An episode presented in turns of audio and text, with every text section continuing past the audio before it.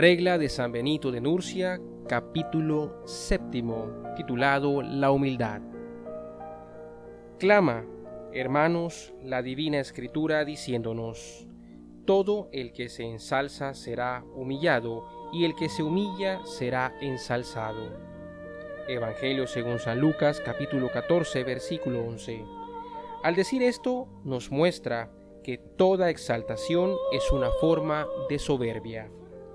El profeta indica que se guarda de ella diciendo, Señor, ni mi corazón fue ambicioso, ni mis ojos altaneros, no anduve buscando grandezas, ni maravillas superiores a mí. Pero, ¿qué sucederá si no he tenido sentimientos humildes y si mi alma se ha envanecido? Tú tratarás mi alma como a un niño que es apartado del pecho de su madre. Salmos capítulo 130, versículo primero.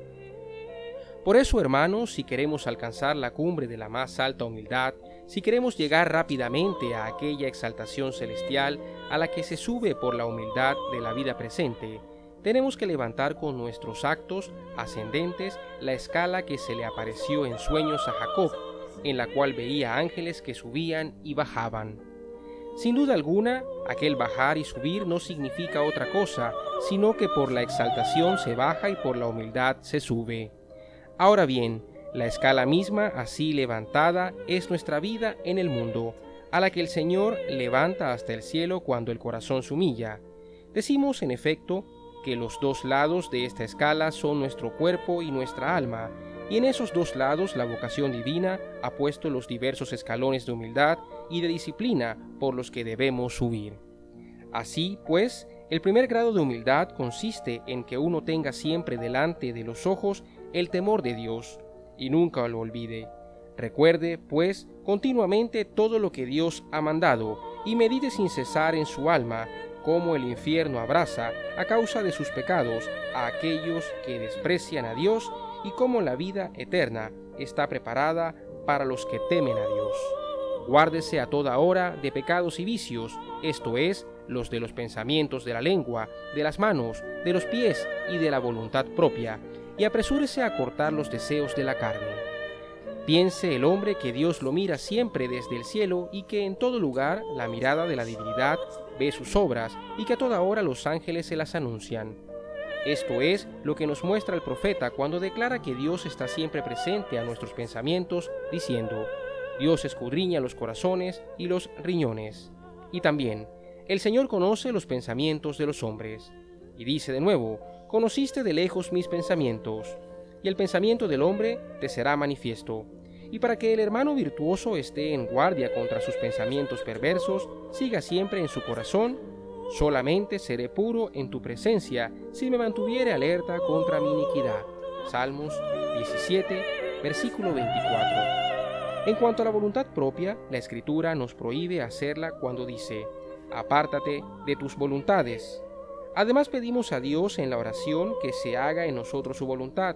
Justamente, pues, se nos enseña a no hacer nuestra voluntad, cuidándonos de lo que la Escritura nos advierte. Hay caminos que parecen rectos a los hombres, pero su término se hunde en lo profundo del infierno. Y temiendo también lo que se dice de los negligentes, se han corrompido y se han hecho abominables en sus deseos. En cuanto a los deseos de la carne, creamos que Dios está siempre presente, pues el profeta dice al Señor, ante ti están todos mis deseos. Debemos pues cuidarnos del mal deseo, porque la muerte está apostada en la entrada del deleite. Por eso las escrituras nos dan este precepto, no vayas en pos de tus concupiscencias.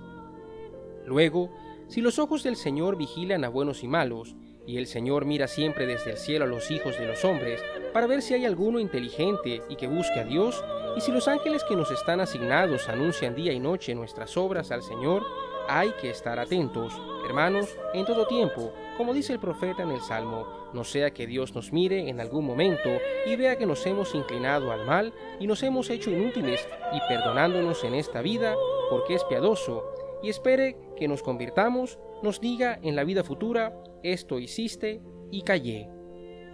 El segundo grado de humildad consiste en que uno no ame su propia voluntad ni se complazca en hacer sus gustos, sino que imite con hechos al Señor que dice, No vine a hacer mi voluntad, sino la de aquel que me envió.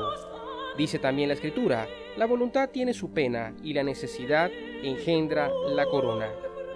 El tercer grado de humildad consiste en que uno, por amor de Dios, se someta al superior en cualquier obediencia, imitando al Señor de quien dice el apóstol, se hizo obediente hasta la muerte. El cuarto grado de humildad consiste en que en la misma obediencia, así se impongan cosas duras y molestas o se reciba cualquier injuria, uno se abrace con la paciencia y calle en su interior, y soportándolo todo, no se canse ni desista, pues dice la Escritura, el que perseverare hasta el fin se salvará. Y también, confórtese su corazón y soportará al Señor. Y para mostrar que el fiel debe sufrir por el Señor todas las cosas, aun las más adversas, dice en la persona de los que sufren, por ti soportamos la muerte cada día, nos consideran como ovejas de matadero, pero seguros de la recompensa divina que esperan, prosiguen gozosos diciendo, pero en todo esto triunfamos por aquel que nos amó. La escritura dice también en otro lugar, nos probaste, oh Dios, nos purificaste con el fuego como se purifica la plata, nos hiciste caer en el lazo, acumulaste tribulaciones sobre nuestra espalda. Y para mostrar que debemos estar bajo un superior, prosigue diciendo, pusiste hombres sobre nuestras cabezas. En las adversidades e injurias cumplen con paciencia el precepto del Señor, y a quien les golpea una mejilla le ofrecen la otra, a quien les quita la túnica le dejan el manto, y si los obligan a andar una milla van dos. Con el apóstol Pablo soportan a los falsos hermanos y bendicen a los que los maldicen. El quinto grado de humildad consiste en que uno no le oculte a su abad todos los malos pensamientos que llegan a su corazón y las malas acciones cometidas en secreto, sino que los confiese humildemente. La escritura nos exhorta a hacer esto diciendo, revela al Señor tu camino y espera en él. Y también dice, confiesen al Señor porque es bueno, porque es eterna su misericordia. Y otra vez el profeta, te manifesté mi delito y no oculté mi injusticia. Dije, confesaré mis culpas al Señor contra mí mismo, y tú perdonaste la impiedad de mi corazón. El sexto grado de humildad consiste en que el monje esté contento con todo lo que es vil y despreciable, y que juzgándose obrero malo e indigno para todo lo que se le mande, se diga a sí mismo con el profeta, fui reducido a la nada y nada supe, yo era como un jumento en tu presencia, pero siempre estaré contigo.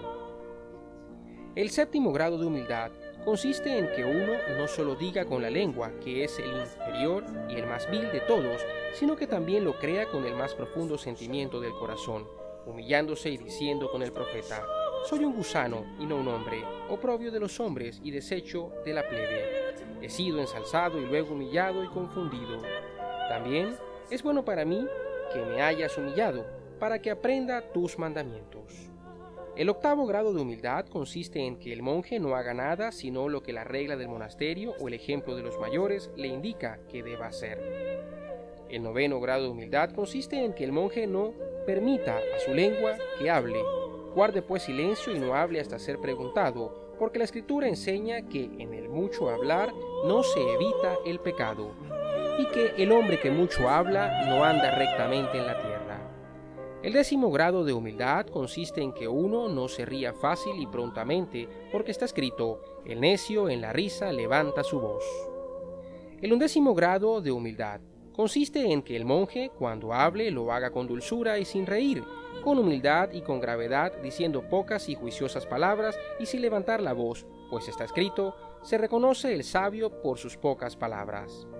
El dodécimo grado de humildad consiste en que el monje no solo tenga humildad en su corazón, sino que la demuestre siempre a cuantos la vean, aún con su propio cuerpo, es decir, que en la obra de Dios, en el oratorio, en el monasterio, en el huerto, en el camino, en el campo o en cualquier lugar, ya esté sentado o andando o parado, esté siempre con la cabeza inclinada y la mirada fija en tierra, y creyéndose en todo momento reo por sus pecados, se vea ya en el tremendo juicio y diga siempre en su corazón lo que decía aquel publicano del Evangelio con los ojos fijos en la tierra. Señor, no soy digno yo, pecador, de levantar mis ojos al cielo. Y también, con el profeta, he sido profundamente encorvado y humillado.